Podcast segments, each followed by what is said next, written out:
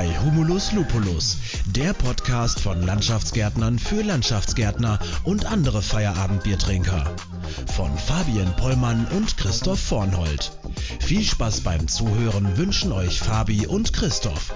Prost! Prost zurück. Ja, Prost zurück. Ja, hi, herzlich willkommen äh, zu einer neuen Folge ähm, Prof trifft Praxis. Und äh, heute soll es um das wunderbare Thema Bauzeitenpläne gehen. Ja, Fabi, ich freue mich drauf, dass wir da mal drüber diskutieren, wie man richtig äh, Baustellenprozesse auf der Baustelle oder für die Baustelle plant. Erzähl doch mal, wie du das so machst, beziehungsweise was eure Auftraggeber da so zu fordern, was du da so für Erfahrungen bis jetzt mitgemacht hast. Ja, also mh, mm, ich glaube, das Thema Bauzeitenpläne ist ich kann mir vorstellen, für den einen oder anderen Bauleiter schon ein grausiges Thema, weil es erstens zeitaufwendig ist und äh, immer also dauerhaft gepflegt werden sollte. Oh ja, und in den stressigen Alltag passt es dann auch so manchmal nicht rein. Ähm, ich mache es so, wir arbeiten mit Microsoft Project, ist dieses Standardprogramm von Microsoft für Gantt-Diagramme. Da gibt es ja unzählige Programme im Internet auf Freeware für Bauzeitenpläne, auch auf dem iPad. Ja, und, ja. Ähm, ich mache das meistens so, ich unterteile mir die Baustelle in verschiedene Bereiche, je nachdem, wie groß sie ist und gucke dann, für, dass ich für jeden Bereich einen einzelnen Abschnitt mache und da auch die Materiallieferung einpacke. Aber ich sag mal, dann hört es auch schon fast auf. Also ich gucke dann, okay, was machen die in der und der Woche, aber ich plane es jetzt nicht wochenweise und auch nicht mit, ja, mit Personal und Materiallieferung für jeden Tag und sowas. Ähm, und die Auftraggeber, mh, hm, die wollen natürlich immer einen Bauzeitenplan haben, was ich auch verstehen kann, damit die auch wissen, okay, äh, wann fängt er denn überhaupt an und ähm, wann seid ihr da und da, gerade bei öffentlichen Auftraggebern, wenn es dann wirklich darum geht, irgendwie, dass gewisse Teile vom Gebäude äh, oder von der Fläche schon eröffnet werden wollen, damit die das äh, ja einplanen können, weil es ja auch meistens dann mit der Presse zusammenhängt und so weiter. Und ähm, er ist Meiner Meinung nach ist das ein sehr, sehr wichtiges Tool, um seine Baustelle zu organisieren, wird aber meiner Meinung nach leider viel zu stiefmütterlich behandelt. Also so ist mein Eindruck, sage ich mal, in der Praxis. Ähm, ja. Du wirst mir jetzt natürlich genau sagen können, wie ein Bauzeitenplan auszusehen hat, denke ich. Ja, das kann ich gerne tun. Ich, ich, ich kann dir auch die Leviten lesen, dass du das besser machen musst. Ja, nein, Spaß beiseite. Natürlich ähm, also der Bauzeitenplan, äh, machen wir das, stellen wir das mal akademisch fest. Der Bauzeitenplan ist nicht ein wichtiges Tool, äh, sondern es ist eigentlich das wichtigste Tool für die äh, Baustellenführung, weil es letztendlich ein Instrument ist, was ähm, dazu dient, den gesamten Produktionsprozess eigentlich vorauszudenken. Also alle ähm, äh, Abläufe, alle Gefahren, alle Probleme, den wirtschaftlichsten Ablauf quasi vorauszudenken. Das ist eigentlich nichts anderes als das, was ein Produktionsplan in der stationären mhm. Industrie ist. Und ähm, das äh, ist eigentlich eine ein ganz wesentliches, äh, ganz wesentliche Arbeit, um sozusagen auch wirtschaftlich arbeiten zu können. Ja, und das, das wird natürlich immer ganz komischerweise äh, vernachlässigt äh, in der Praxis, weil du schon, wie du richtig gesagt hast, die, die machen es einfach nicht, weil es einfach aufwendig ist, weil man sich hinsetzen muss und nachdenken muss. Ja. Ich finde es halt immer, also ich, ich denke da immer dran äh, an Lean Management, dass ja. quasi das ähm, richtige Material, die passe, das passende Personal zur richtigen Zeit am richtigen Ort ist. Ne? Also wie so ein richtiger ja, Produktionsplan, wie du schon ganz genau, richtig gesagt hast. Ganz genau. Das Problem, was ich da immer sehe, ähm, ist ein bisschen, okay, dann haben wir einen Tag schlecht Wetter oder, weiß ich nicht, zwei Leute sind krank, mal jetzt Behinderung und so weiter ausgenommen. Das ist natürlich auch extrem wichtig dabei, um zu sehen, wo, wo sind wir behindert und äh, passt es überhaupt mit unserer Ausführungszeit noch. Aber das ändert, also man müsste ja theoretisch, eigentlich müsste man jeden Tag diesen Bauzeitenplan, müsste man sich eine Stunde blocken, um den Bauzeitenplan zu überarbeiten, oder? Ja, so ist es. Also ich meine, sag mal, das ist krass gesprochen, aber eigentlich wäre es so, wenn man das richtig machen würde, ist es so. Und letztendlich, wenn du es aber überlegst, macht ihr das ja trotzdem auch. Ihr verschwendet oder ihr verwendet die Zeit ja trotzdem für diese Planung und Überlegung, nur dass ihr das nicht mit einem, mit dieser, mit diesem Ressourcen-Tool macht, sondern ihr macht im Grunde genommen ähm, letztendlich das immer per Handy. Ne? Ihr dirigiert dann die Leute hin und her, wo sie dann hin müssen, ob Maschinen woanders hin, hingestellt werden oder nicht. Das ist also äh, quasi wird so in so einer Ad-Hoc-Organisation im Grunde genommen gemacht. Ja, das ist also ähm, das, was man immer dazu feststellen kann. Aber ich würde sagen, fangen wir mal an, kurz äh, und machen mal schnell eine Einführung, wie für den für den äh, für den äh, geneigten Hörer, wie so ein Ding aussehen soll, wie man so etwas schnell baut, damit man mal so eine, ich sag mal so eine Quick-Check-Anleitung dazu hat. Mhm. Ähm, also grundsätzlich ist es mal so, es gibt für Terminpläne eine DIN-Norm äh, in Deutschland, wie für alles. Äh, das ist die DIN 69901 Projektmanagement. Ähm, äh, für, für Netzplantechnik. Und in dieser Norm findet man eigentlich äh, relativ gut alles drinne beschrieben, wie, was ist ein Vorgang, was ist ein Sammelvorgang, was ist eine Anordnungsbeziehung, also alle Netzplanelemente, die sind dort beschrieben und wie die eigentlich funktionieren. Also dieses Tool, was ihr zum Beispiel jetzt gerade erwähnt habt, Microsoft Project, das ähm, das arbeitet also damit auch, mit dieser äh, entsprechenden. Ich wusste gar nicht, dass es dafür eine DIN gibt, aber. Doch, da gibt es ja, eine DIN. Herzlich ja, willkommen in Deutschland. Klar gibt es eine DIN auch für. Und ähm, jetzt von der Strukturierung für den Gartenlandschaftsbau, da ist es eigentlich immer so, dass die Leute sich eigentlich grundsätzlich immer schwer tun, äh, so einen Terminplan aufzubauen, weil sie nicht richtig wissen, wie sie das Ding strukturieren sollen. Und das führt dann dazu, dass immer Terminpläne gemacht werden, die extrem grob sind. Wir sagen, sie haben einen sehr hohen Detaillierungsgrad. Das heißt, da wird dann im Grunde immer nur eingetragen, so, so Hauptschritte, ne? Entwässerung bauen, äh, Pflaster legen, so etwas wird da eingetragen. Ja, genau. Aber das Problem ist, weil Microsoft Project zum Beispiel einfach 12 Millionen Funktionen hat. Ja.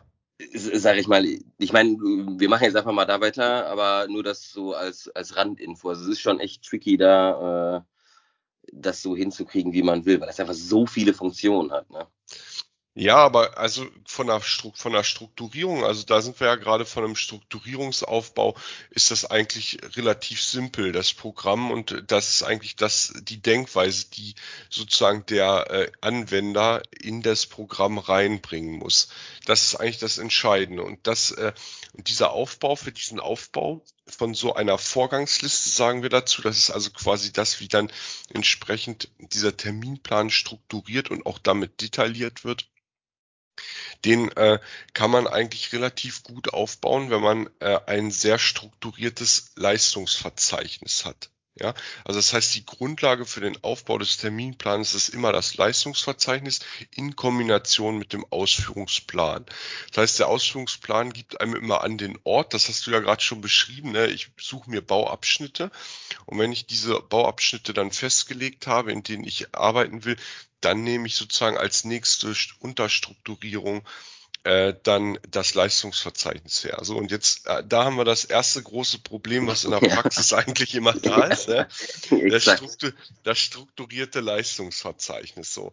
Und äh, wir haben eigentlich festgestellt, dass die, ähm, die Leistungsverzeichnisse, die nach dem Musterleistungsverzeichnis MLV-Freianlagen gemacht werden, also von der, das Musterleistungsverzeichnis, was von der FLL rausgegeben wird, dann ist das eigentlich immer das, was am, sich am besten verwenden lässt, weil das ausführungsorientiert gestaltet ist. Es ist auf einem ehemaligen Bauarbeitsschlüssel aufgebaut, ähm, den äh, der äh, Kollege Niesel mal äh, aufgebaut hat und das ist ausführungsorientiert aufgebaut. Und wenn du so ein LV so hast, kannst du das wunderbar runterstrukturieren in einem Terminplan. Hast du jetzt ein LV, was nachher DIN 276 aufgebaut ist, also Kostenermittlungen, was meistens die Architekten ganz gerne machen, mhm. dann ist das leider nicht wirklich ausführungsorientiert aufgebaut, sondern eher objektorientiert. Und dann musst du das nochmal umbasteln. Ja. Dazu kann man aber sich die Struktur von dem Musterleistungsverzeichnis Freianlagen aber trotzdem hernehmen. Da muss man bloß letztendlich einen Transformationsprozess mit der, in der Zuordnung der LV-Titel und äh, Positionen vornehmen. Mehr ist das aber nicht. Ja, Ginge da, kommen Beispiel, wir schon, dann kommen wir schon in Richtung Arbeitskalkulation und sowas. Ne? Genau, das könnte man darüber machen. Ganz genau. das könnte man darüber machen. Das wäre also ein, ein Schritt, den, da, den man da noch mit einbauen kann. Ja. So, wenn du das durchstrukturiert hast, dann kannst du im Grunde genommen dir die Zeitwerte ermitteln aus deiner Kalkulation für die Position mit den Mengeneinheiten und kannst dann die Vorgangsdauern bestimmen und kannst anschließend den Terminplan sachgerecht verknüpfen. Und dann hat man eigentlich alles geschlossen. Du hast im Grunde genommen vom LV über die Kalkulation einen Terminplan erzeugt und hast damit auch komplett äh, sozusagen deinen Produktionsablauf geschlossen. Das ist quasi mein Idealbild, was ich da im Kopf habe, ja? Ja. So sollte also das aussehen. Ich hatte das, ähm, ich habe das tatsächlich auch schon mal versucht, das wirklich äh, wochenweise zu machen. Also wie gesagt, dann KW, weiß ich nicht, Baubeginn KW 34 und dann wirklich wochenweise Blöcke. Aber das ist ja das Problem, man muss sich halt dauerhaft damit beschäftigen und ein Gartenlandbau ist halt ja flexibel, ne, mit Wetter, mit Personal und, und dies und das und jenes. Und da muss man echt dranbleiben, um da ähm, das so exakt vorzuführen. Ne? Also meistens macht man jetzt tatsächlich so, wie du sagtest, fast schon titelweise also Bosch-Einrichtung, äh, Erdarbeiten, äh, Entwässerung, Versorgungsleitung, Wegebau, äh, Ausstattung, Vegetation. Ne? Ja, ja, und das ist eigentlich in der Regel zu grob noch. Ne? Das genau, ist in der Regel ja. zu grob. Das heißt, man muss die LV-Titel noch weiter runterbrechen. Und dafür bietet sich eben diese Bauablaufstruktur nach MLV-Freianlagen an. Die bezeichnen das als sogenannte Untertitel und die kannst du dann als Vorgänge sozusagen nehmen. Ja, ja. ja. Das ist, äh, das ist so. Aber gut, dass du das gerade nochmal gesagt hast. Also ähm, äh, dieses, ähm, ich muss dann ständig immer hin und her switchen sozusagen. Äh, vielleicht auch da nochmal zwei Gedanken zu, warum, warum das im Gartenlandschaftsbau immer so schwierig ist. Die ähm, die Denkweise in einem Gartenlandschaftsbaubetrieb, äh, das ist aber egal, wo man ist, äh, das ist in jedem Handwerksunternehmen, sage ich mal so, die ist nicht bezogen mit den Ressourcen auf ein Projekt. Das heißt also, wenn ich jetzt eine riesen Bahnbaustelle zum Beispiel habe und ich habe da tausend Leute, dann werden die tausend Leute auf dem Projekt immer betrachtet. Ihr habt eine andere Betrachtung, ihr betrachtet alle eure Baustellen und damit betrachtet ihr eigentlich eure Ressourcen immer übers Unternehmen. Das heißt also, wenn ich jetzt einen, einen Bauzeitenplan mache und äh, ich brauche auf einer anderen Baustelle, weil es da gerade brennt, zwei Leute mehr, dann werden die zwei Leute einfach aus der anderen Baustelle mal schnell rausgezogen. Ja, ihr, ihr, ihr egalisiert das quasi übers Unternehmen, ja. Und dann passt sein Plan schon wieder nicht mehr. Und das macht das so schwierig in diesen Handwerksbetrieben, diese projektbezogenen Terminpläne so äh, so aufzustellen. Und das will man auch nicht so genau machen, weil das muss man dem Auftraggeber ja jetzt auch zeigen. Ne? Ja, ja, ja. Das will man natürlich ja, nicht. Es ist ja Gott sei Dank nicht mehr so, dass, dass man morgens mit 80 Mann auf dem Platz steht und sagt, äh, ja, Herbert, äh, du fährst da mit, ja, du fährst da mit, ja. ach, du bist noch über, äh, ja, du fährst hier in der Baumschule Unkrauthagen. Äh, das ist ja schon Gott sei Dank so, dass man auch wirklich die Woche komplett durchplant, man fixe Kolonnen hat mit festen Mitarbeitern, die nur für dieses Projekt sind. Aber wie du schon sagtest, ne, klar, wenn einer auf einer anderen Baustelle ausfällt, da brennt da, da muss fertig, da dann wird dann aus, sich aus anderen Kolonnen bedient, sag ich mal. Kolonnen werden gesplittet, um genau. noch ein Projekt abzuwickeln. Ne? Genau. Ja, genau. Und dann, und dann fällt dir das quasi alles auseinander. Und, ja, genau. da, und, und das ist eigentlich, ich sag mal, das ist eigentlich das Hauptproblem. Diese, also diese Terminpläne in, in sich, die funktionieren einfach immer nur dann richtig gut äh, in der Umsetzung, sage ich mal. Nicht im Machen. Im Machen ist das so, aber in der Umsetzung, natürlich, wenn ich draußen eine feste Ressourcengröße habe auf der Baustelle. Ja. Äh, und, so, und ganz viele Betriebe äh, sind so nicht organisiert, sondern die, ähm, die, die switchen einfach. Je nachdem, wo sie gerade wen brauchen oder einen mehr brauchen, dann ziehen die aus einer Kolonne einen raus oder stellen ein anderes Gerät irgendwo hin und dann kommt das Ganze schon in Stolpern. Ja, ja, ja. Ja, das stimmt. Genau. Ja, das ist also, ähm, ja, das ist ein, ähm, ich sag mal, das ist ein Zuordnungsproblem in den Unternehmen und damit halten sie sich zwar sehr flexibel, aber äh, sie gehen damit immer die Gefahr ein, letztendlich die Ansätze, die sie in einer Kalkulation projektspezifisch gemacht haben, auf dem Projekt nicht einzuhalten. Das ist einfach immer äh, die Problematik, die dahinter steht. Und das muss man immer so ein bisschen austarieren, was, was funktioniert da besser, aber unserer Erfahrung nach ist es eigentlich so, dass wenn man das für ein Projekt richtig macht, mit dem Einzelprojekt dann auch den Erfolg einfährt. Wenn man das immer permanent alles so hin und her schiebt, dann äh, habe ich das nicht mehr in der, kann ich das nicht mehr kontrollieren, richtig. Und ja, meistens ja, sind die Baustellenergebnisse dann auch nicht äh, passend. Ja. Und ich meine, ich sag mal, so diese, also wenn wir jetzt wieder in Richtung Lean Management gehen, das ist natürlich sehr komplex. Ich weiß, dass es schon ja. im Hochbau wird schon danach gearbeitet, quasi nach diesen einzelnen äh, Taktschritten. Genau. Ähm, das kommt ja ursprünglich aus der Autoindustrie, ich glaube von Toyota sogar. Ne? Und genau. da finde ich dann immer, okay, ich, ich, kann, ich, kann ja ich kann ja wochenweise planen, ich kann sagen, äh, ja, ich brauche dann und dann Schotter, äh, die und die dann Fläche damit machen, das, die, dies, das, jenes. So, und wenn dann aber der Schotterlieferant die Touren vergisst einzutragen und ich kriege einfach keinen Schotter, dann ist ja dieser ganze Takt schon mal erstmal für den Arsch, sag ich mal, ne? Genau so sieht's aus, ja. Und das ja. ist einmal so dieses, dieses Problem und ich glaube, dann verliert man auch irgendwann so ein bisschen die Motivation, das auch dann wirklich täglich oder dreimal in der Woche diesen Bauzeitenplan zu überarbeiten, fortzuführen, anzupassen etc. pp. Wobei es aber eigentlich so wichtig ist, wie du schon sagtest. Ja, ja du, du, also vielleicht ist es auch nochmal gut, ne, wenn du das gerade sagst, du musst ja nur fragen, wie machst du es denn sonst, weil der Schotter kommt ja sonst auch nicht, ja, der, also der Schotterlieferant sagt ja, wie machst du es denn sonst? Ja. Nee. Ja. So, äh, in der Regel, also Regel ist, ähm, ich sag mal, du bist ja Praktiker, ja, ich, ich jetzt nicht mehr so ganz, aber ich, äh, ich weiß es noch, wie es abgelaufen ist. Du telefonierst den halben Tag durch die Gegend, ja. So, äh, du organisierst woanders was. Dann sind wir eigentlich von der, von der Theorie her sind wir damit ja dann von der richtigen Organisationslehre und die haben wir ja in, äh, als Tool, äh, als ein Tool ist die Terminplanung davon. Die richtige Organisationslehre haben wir in dem Moment verlassen, weil wir ja. von einem ordnungsgemäßen Regelablauf abweichen und gehen in die Improvisation rein. Ja, ins, rein ins Hamsterrad, sage ich ja, mal. Gerne. Genau, so. Und damit, äh, und damit äh, muss man aber eins ganz klar wissen. Wir arbeiten ja alle nach Leistungsverträgen. In der Regel, ja, in Leistungsverträgen. Und äh, für einen Leistungsvertrag gibt es für eine bestimmte Einheit ein bestimmtes Entgelt. Und das habe ich vorher ja kalkuliert, meistens unter Optimumbedingungen kalkuliert. Und wenn ich das in der Improvisation überlasse, dann ja. kann ich hundertprozentig mich darauf verlassen, dass ich kein äh, wirklich wirtschaftliches Baustellenergebnis ja, mehr kann, Das kann nur Kacke werden. Das, das, das ist, so. ist, korrekt aus. Vor allem, ich sag mal jetzt, also auch jetzt 2021 ist es äh, vor allem ganz extrem Materialien zu kriegen. Da, es geht einfach nicht mehr, dass du spontan heute Schotter für morgen bestellen kannst.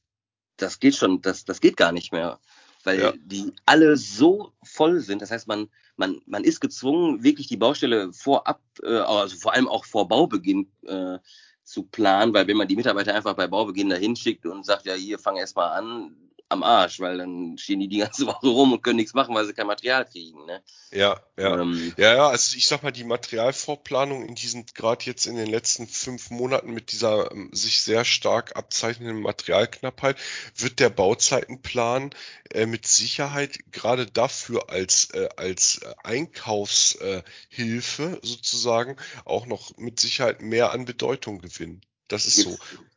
Gibt es denn da, ähm, ich weiß nicht, wir arbeiten jetzt mit Microsoft Project. Gibt es da noch äh, verschiedene andere Programme, die du da empfehlen könntest? Oder sagst du, okay, Project, das passt, das hat alle Funktionen, die man braucht, das ist gut? Oder? Ja, ich, ich, äh, ich bin ja nicht so ein Software äh, sozusagen äh, Werber hier, ähm, aber natürlich äh, klar gibt es äh, weitere ähm, äh, Software dazu. Also ähm, wir arbeiten zum Beispiel auch äh, mit äh, Asta Power Project. Da sind wir eigentlich äh, sehr angetan von. Dieses Programm kann also noch hat noch deutlich mehr Funktionen als ähm, ähm, als ähm, Microsoft Project. Ähm, äh, vor allen Dingen das äh, kann man sozusagen mehr Abhängigkeiten hineinbringen. Also bei den jetzigen, bei Microsoft Project kannst du ja quasi einen Vorgang mit einem anderen Vorgang mit einer Abhängigkeit verknüpfen, also eine Rechenoperable einführen. So, und ja. diese Rechenoperable, die, die äh, wählt man meistens aufgrund eines technischen Zwanges auf. Das heißt also, ich sage einfach, okay, ich muss erst die Tragschicht einbauen und kann dann erst den Pflaster- oder Asphaltbelag oder so etwas aufbringen. Also eine technische Abhängigkeit. Und bei ähm, Astra Power Project zum Beispiel, da kannst du diese technische Abhängigkeit reinbringen, aber du kannst noch eine weitere Abhängigkeit reinbringen, nämlich zum Beispiel eine organisatorische oder ressourcenabhängige Abhängigkeit. Das heißt also, man kann sich darüber noch mehr äh, letztendlich Auswirkungswege berechnen lassen. Das ist so immer für den Gutachter eine ganz interessante Sache, weil er natürlich damit noch ein paar mehr Aussagen zu bestimmten Dingen äh, treffen kann. Ja. Äh, sehr interessantes Programm. Ähm, ist natürlich deutlich teurer, auch in der Anschaffung, ähm, als ähm, als Microsoft äh, äh, Project. Dann gibt es ähm, ein Programm, das heißt Primavera. Äh, das ist äh, ein Terminplanungsprogramm, äh, da würde ich mal sagen, das ist so vom, vom Können her, ist das so der Mercedes äh, derzeit. Mhm. Ist sehr teuer. Ähm, äh, ist natürlich, äh, sage ich mal, gerade für sehr komplexe Baustellen eine, eine gute Geschichte. Ja, also ist halt auch die Schnittstellen einfach zu den ganzen Kalkulationsprogrammen auch viel besser noch dargestellt, so dass man also Daten auch noch viel besser von da für die Vorgangsberechnung äh, rübernehmen kann. Aber ich sag mal so, für den Landschaftsbau reicht ja Microsoft Project, denke ich, vollkommen aus und da müsste ja auch der meist, also die, die meisten Nutzer mit, äh, mit, mit klarkommen, oder? Also äh, wir wollen ja keine Werbung für Microsoft Natürlich machen, nicht. ja, aber ähm, aber ich sag mal so, ähm, ich äh, ich sehe das auch so. Das ist quasi eine ein Standardsoftware, äh, die äh, sozusagen in einem erschwinglichen Rahmen ist. Ich weiß nicht, die gibt's ja als Standardversion und als äh, Professional-Version und die liegt irgendwie so zwischen 700 und 1200 Euro äh, pro Lizenz und das ist eigentlich eine, eine Sache, die ist eigentlich für so ein Programm eine gute Investition, muss man ganz ehrlich sagen. Das erschwinglich, das Programm ist aus meiner Sicht ausreichend und vielleicht kurz eingeflochten.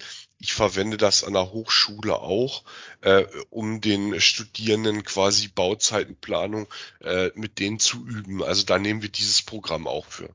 Mhm. Ja, es bietet sich auch an im Office 365 Paket dann Genau. In dem Ökosystem, ja.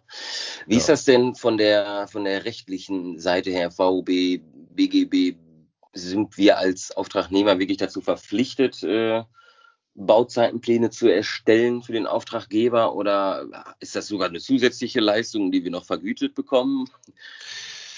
Also äh, grundsätzlich mal gibt es ähm, keine Verpflichtung dazu, einen Bauzeitenplan zu erstellen auf Basis des, äh, des BGBs oder auch der VOBB, auch wenn man äh, im Paragraph 5 der VOBB äh, mal Ansätze dazu gefunden hat, auch äh, in den Entwürfen Ansätze dazu gefunden hat. Jetzt in der neuen VOBB, die gerade diskutiert wird, die VOB 2021, äh, die ähm, nächstes Jahr kommen soll, da sind gerade in den Entwürfen in Paragraph 5 solche, äh, solche Zwangmuster schon drinne zu erkennen. Mhm.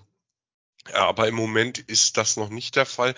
Ähm, aber grundsätzlich regelt das, also muss man zwei, zwei Richtungen betrachten. Erstens, der Auftragnehmer also diese hinter, also diese Fragestellung, aber die du jetzt gerade aufgeworfen hast, die kommen immer von sehr vielen Auftragnehmern und die sind eigentlich schon irre, wenn man das immer so bezeichnet. Denn der Auftragnehmer müsste ja eigentlich selber ein großes Interesse haben, seinen Klar. eigenen Produktionsablauf quasi darzustellen und auch ähm, mit dem Auftraggeber zu kommunizieren, insbesondere weil er ja auch Mitwirkungs äh, äh, Aufgaben benötigt vom äh, Auftraggeber. Das heißt, der muss ja Entscheidungen treffen, der muss Baufelder freikriegen und so weiter und so fort. Und da ist das natürlich auch wichtig, dem zu sagen, wann brauche ich denn eigentlich was? Also das ist originäres Interesse eigentlich des Auftragnehmers. So, jetzt fasst der Auftragnehmer sowas aber immer als Kontrollinstrument auf, was der Auftraggeber in der Hand hat, um ihn in Verzug zu setzen. Das ist leider die Praxis, ja, das, da, dafür wird das hergenommen, um sich also gegenseitig da äh, äh, sozusagen zu sanktionieren. Ja. Ähm, und dementsprechend äh, macht es keiner. Und das führt jetzt dazu, dass der Auftraggeber, dass der häufig in die Verträge reinschreibt, äh, meistens äh, in die BVBs vorne und dort ähm, letztendlich das abfordert. Da stehen dann so Klauseln drin, wie der Auftragnehmer hat innerhalb von zehn Tagen nach Baubeginn ein, äh, einen Terminplan vorzulegen oder einen Terminplan, der so und so aussieht, ja. So, zu, solche, solche Klauseln kommen dann da rein. Ja, klar, und wenn die unterschrieben werden, dann ist das natürlich Vertragsinhalt, ne? Da musst du das liefern.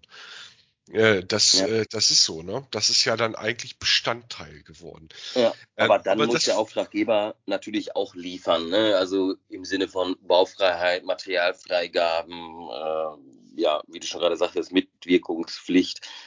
Also ich sehe den Bauzeitenplan auch als das Tool an, um seine Baustelle gut zu organisieren, wird aber, ja, wie gesagt, schon irgendwie ein bisschen zu, ja, zu wenig genutzt. Ne? Weil man, es ist ja ein mächtiges Tool. Ne?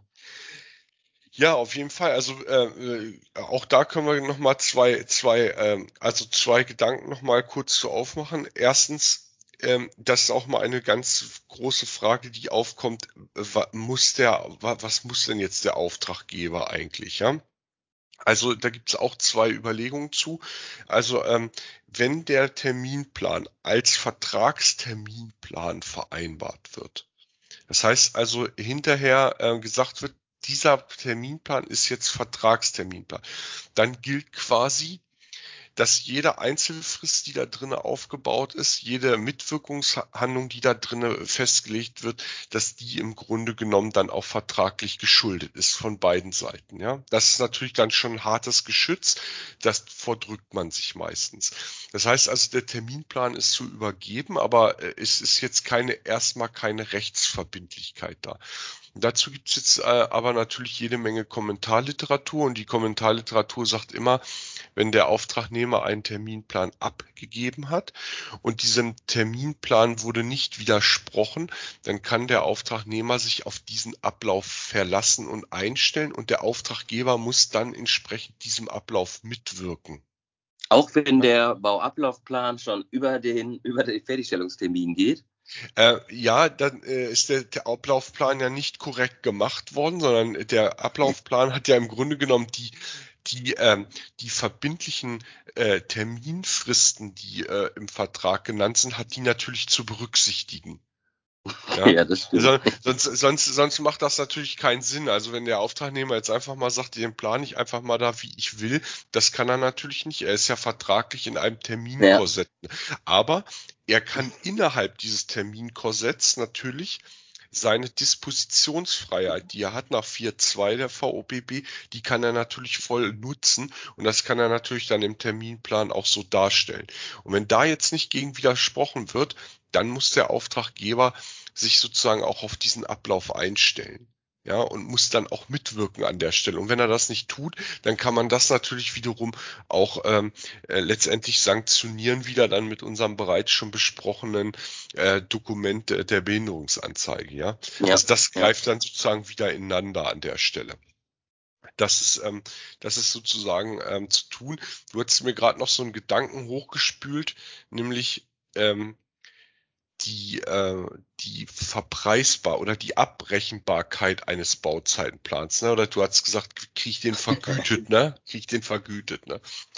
So, natürlich nicht erstmal, aber auch hier ähm, vers versuchen wir immer so, so einen Tipp zu geben, um das Ganze besser zu machen, dass die Auftraggeber aus meiner Sicht gut beraten wären, einen Bauzeitenplan in eine eigene Leistungsposition im LV zu übernehmen und diese auch vom Auftragnehmer verpreisen zu lassen. Ja? ja. Weil das führt nämlich dazu, dass man, dass das Ganze ernster genommen wird, dass das Ganze besser eingefordert werden kann und dass man vor allen Dingen auch Mängel gegenüber dem Bauzeitenplan schneller geltend machen kann. Ja. Und dann würde ich diese Position aber auch ausfüllen. Ja, da würde ich genau reinschreiben, was denn der Auftragnehmer zu liefern hat, wie der aussehen soll, der Terminplan. Ja, es ist ja, es ist ja für beide Seiten eigentlich nur von Interesse, das zu machen, weil es ist einfach ein praktisches Tool, ein sehr wichtiges Tool, um seine Baustelle zu planen. Für beide Seiten. Ne? Absolut, absolut. Also ähm, es, ähm, es ist aus meiner Sicht äh, eigentlich äh, fahrlässig, dass das so wenig gemacht wird und letztendlich die Baustellen mehr oder weniger improvisiert ablaufen. Weil man, ja. man gibt sich, man gibt sich im Grunde genommen vorne, also bis zur, bis zur Bauvertragsanbahnung gibt man sich eine sehr, sehr formalisiertes Korsett, ja, das äh, insbesondere bei öffentlichen Auftraggebern wie eine Kalkulation auszusehen hat, wie der Verfahrensablauf ist. Und dann gibt man sich hinten bei der Abnahme, sage ich mal, und der Abrechnung auch ein so förmliches Korsett. Und diese Zwisch dieser Zwischenbereich, ja, äh, also Arbeitsvorbereitung und Bauausführung, der läuft dann, sage ich mal, High Life da irgendwie ab, ja. Also, ja, und ja, äh, da, ja. da muss man sich schon fragen, ähm, ähm, warum das so getan wird. Denn da wird eigentlich die Hauptwertschöpfung drin betrieben. Auf jeden Bereich. Fall. Ja. ja. ja. Also nicht, nicht geplant ist meistens äh, schlechtes Ergebnis. Das macht dann auch keinen Spaß für keinen, für nicht auch nicht für die für die Mitarbeiter, die das draußen umsetzen, äh, sowohl für den Auftraggeber als auch für den Bauleiter dann auch nicht. Ne? So sieht's aus, ja. Das ist so. Ja. Also ein sehr wichtiger Punkt. Das ist ein schöner, schöner Abschlusssatz. Was, ja, äh, jetzt können wir ja schon kurz über die, über die nächste Folge, über das nächste Thema quatschen. Da fehlt mir jetzt ganz spontan ein die Arbeitskalkulation, weil das, das schön zusammenpasst. Da könnte man auch eine eigene Folge drüber machen, oder? Äh, gerne, können wir machen. Ähm, wir hatten, du hattest vorhin aber auch noch mal ein sehr aktuelles äh, äh Thema hochgespült. Das ist nämlich die Materialknappheit äh, gerade. Mhm. Äh, wir könnten auch da äh, gerne uns nochmal ähm, ein wenig zu austauschen. Also wie sieht das gerade bei euch praktisch draußen aus und äh, wie sehen im Moment sozusagen die äh, die Mechanismen aus, die jetzt gerade auch die öffentliche Hand dagegen stellt, um das sozusagen abzumindern. Ja, äh, da, das wäre bestimmt für die Zuhörer auch nochmal was äh, richtig Interessantes. Ja. Äh, aber wir können uns auch gerne über die Arbeitskalkulation unterhalten. Ein sehr. Das lassen wir nochmal offen als Überraschung. ja, ist Sehr gut. Schön. Dann, Dann machen wir das. Ähm, liebe Hörer, vielen Dank fürs Zuhören und bis zum nächsten Mal. Tschüss. Ciao.